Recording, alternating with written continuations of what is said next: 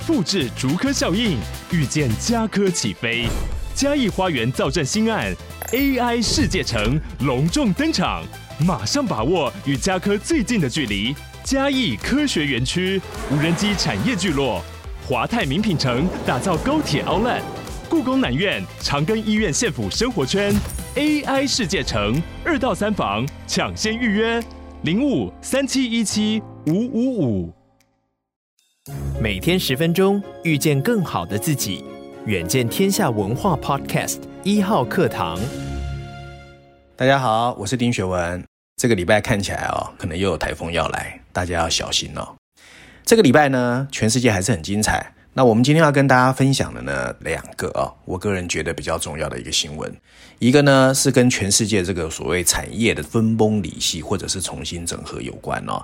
那第二个要谈的当然是中国。现在全球的高空，大家都在问中国怎么了？中国的经济真的就这样子完蛋了吗？我们先看第一则新闻哦。八月十七号，两岸之间，我们看到中国大陆的商务部以四月份，他启动了一个所谓的贸易壁垒的调查，然后结果出炉之后呢，他认定台湾违反了 WTO 的规定，所以决定针对 ECFA 清单中的所谓菌碳算子苛征所谓的临时反倾销税哦。所以很多人就认为啊，完蛋了，两岸的情况越来越糟糕，ECFA 可能会终止。同时间呢，台湾八月二十三号，我们看到工商协进会的理事长吴东亮，星光金控的啊、公开发言，ECFA 其实是两岸贸易的重要平台，经过这么多年的努力，才有现在的成绩。如果取消或终止，呃，很可惜。也是八月二十三号，大陆商务部呢，在日前举行的。RCEP 第二次部长会议上公开表示，各方承诺高水平履行 RCEP 义务，来确保整个降税能够顺畅到位。他们是希望百分之九十。所以呢，中国很积极在串联全世界，两岸之间却越来越恶劣。那到底台湾跟大陆的渐行渐远，加上台湾大家都知道对中国的依赖还是很高的，可是我们的出口已经连续十一个月负成长。台湾在产业发展方面已经开始面临严峻的考验，我们到底应该有什么样的战略来因应和准备啊？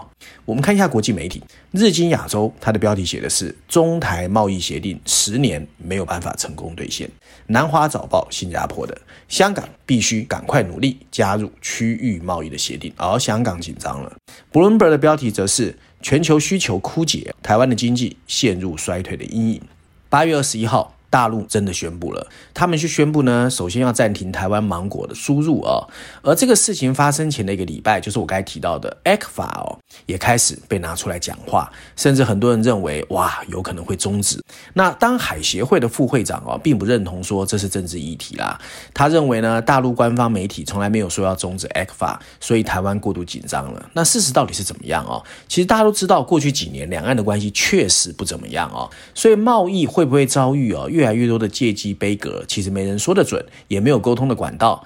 但是呢，确实，如果说我们现在要继续执行现在两岸之间有点不平等的贸易哦，其实真的很难说。其实我们自己会有点心虚哦。那当然啊，我也认为啦，蔡政府应该认真思考。怎么和对岸重新完成啊？包含货贸、服贸的 ECFA 里面还没有完成的一些东西，让 ECFA 能够继续顺行，我觉得对台湾还是有正面的啦。否则的话，其实台湾跟大陆之间真的一刀切哦，整个服务业呢也缺乏市场，继续扩大的话，其实台湾的收入停滞陷阱也不是不可能来到哦。那这些所谓芒果啦、聚碳酸酯啦、ECFA 看起来都是独立事件，可是又息息相关，应该有一个整体解决之道哦。事实上，疫情过后的这个世界真的已经完全不一样，全球震惊发展的热闹呢层出不穷。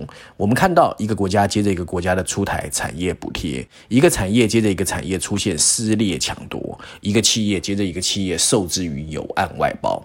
那在台湾呢，我们确实看到郭董为了他的总统梦四处造势。可是你如果仔细去看产业以及，他的富士康也在到处腾挪哦。那台积电也没有闲着，美国、日本、德国都说要建厂。表面看起来呢，这是美国一手造成的。不过事实上呢，整个所谓的从 decoupling 就是脱钩到 the risking，到底是不是那么顺利，也很难说。现在很多人都说上有政策，下有对策。很多供应链除了往越南、印度迁移之外，也有很多透过第三国。那这个全球化退位、地缘政治的紧张。绝对是一个既定现实。那跨国企业的二零二三年，我说过好多次哦，绝对是非常辛苦哦。那所谓呢，有一部分的台商已经确实依循中国加一，把所谓生产链转到跟美国比较友好的国家，像什么墨西哥啦、美国啦、东南亚、越南、印尼。可是很多的产业呢，在背后没有像 RCEP、CPTP 这些政策支持，前面又要面对变来变去的各国政策和竞争压力，其实压力真的很大。那台湾到底应该怎么办哦？我个人是这样觉得。我觉得台湾绝对不能任人宰割、毫无作为哦。那红海架构的 MIH 呢，在尝试在全世界找人合作电动车。那我们也看到光阳利用 Ionis 跟全世界来合作所谓的二轮电动车。我觉得台湾应该是不是利用这个机会，危机就是转机，当仁不让，想办法成为全球供应链重组中的最佳 solution。也就是说呢，反正我们跟美国关系还 OK，所以在美国的 risking 的去风险战略中，能不能扮演一个能和美国对话的三角贸易的可信伙伴？同时间。趁着和中国大陆还没有撕破脸，也找到一个和中国供应链共生的方程式。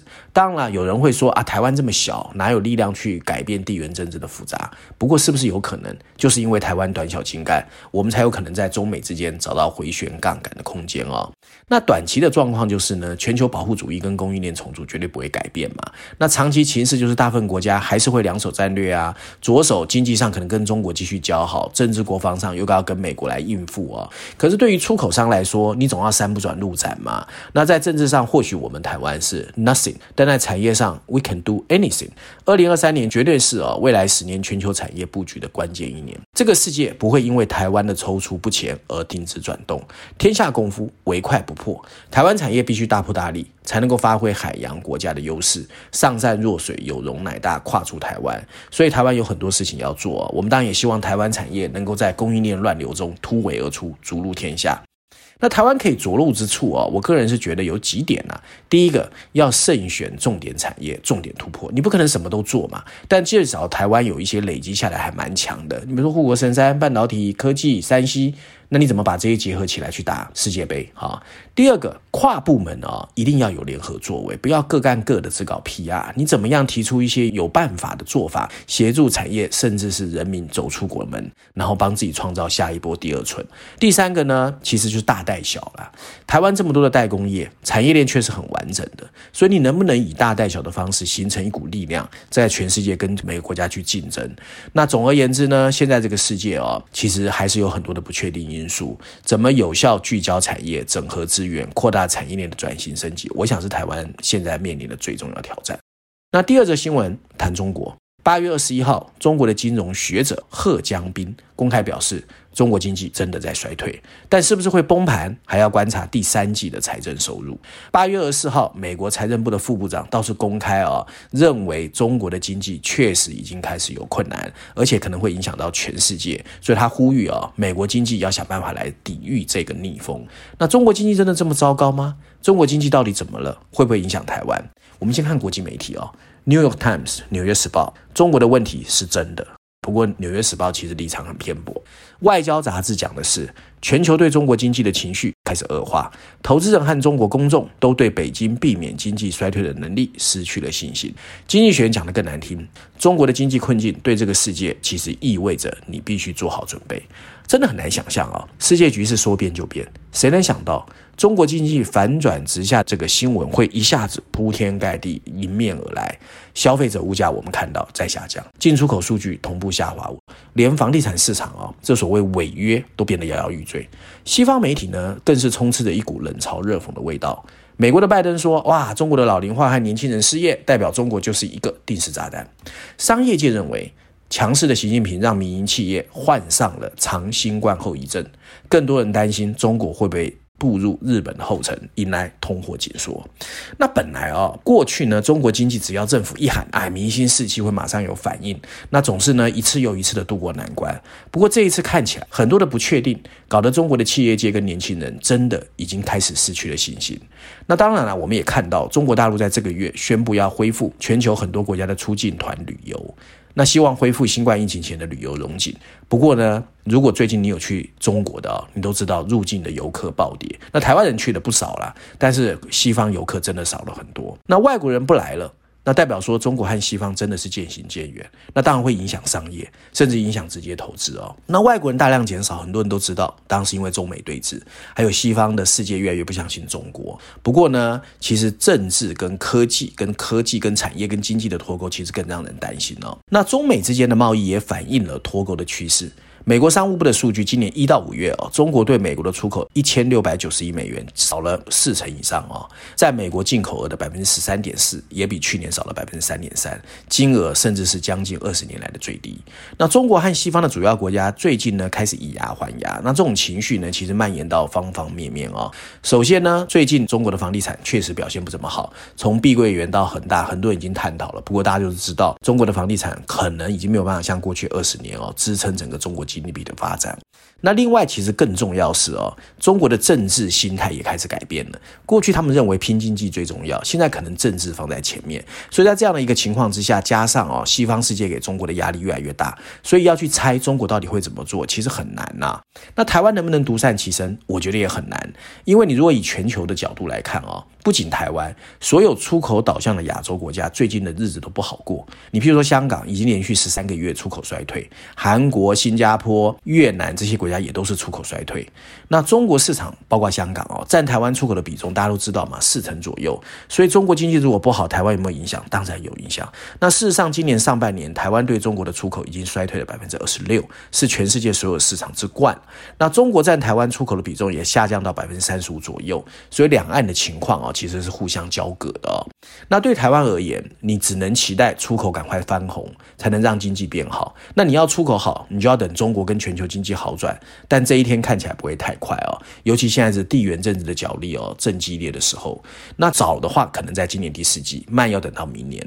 因此，今年台湾经济成长率在一左右的门槛，其实也徘徊了很久。其实台积电法说会已经把全年营收数字一下调降了一成，就是一个指标哦。一叶知秋，台湾的经济今年我们确实要提高警觉哦。那照案例，我推荐一下最新一期的《经济学》，那台南当是中国嘛。那上一次其实《经济学》已经在穷追猛打中国，这一次还是紧追不放。那封面设计很好笑哦，他们写的是习近平本来驾驭的中国龙被改化成了一只瓜牛哦。那上面有两排黑字，大字写的是习近平的失败模式，小字则说为什么他不肯去修复中国经济哦。真的很难想象啊、这个世界竟然变化这么大。那当然，很多人都知道中国有中国的问题。有人说内忧外患，你比如说国内房地产、内需、旅游各方面都在下滑，那对外进出口同步下滑。所以呢，很多人就开始关心中国的经济到底会不会越来越糟糕。那另外呢，过去其实我觉得最重要就是这个 confidence 信心哦。过去中国永远是很有信心的，不管发生什么事，哎，我们中国不一样，从四万万亿你就看得出来，我们一定能渡过难关。不过这一次哦，我觉得因为内卷哦，大家不知道还记不记得我一直说的内卷，就是很多东西呢，包括国际民退，包括什么共同富裕，包括共同市场，这些内卷让很多的年轻人或者企业失去了继续拼搏的信心。那到底中国经济会不会这样子一蹶不振？我们还要观察，但是政治、经济、外交、产业全部纠葛在一起，确实是过去三十年来前所未有。大家其实要用不一样的心态来看待全球经济，还有中国经济。以上就今天我想跟大家分享过去一个礼拜我觉得比较重要的财经新闻哦，希望大家喜欢。我们下个礼拜见。那大家还是要注意台风啊，注意安全，小心保重。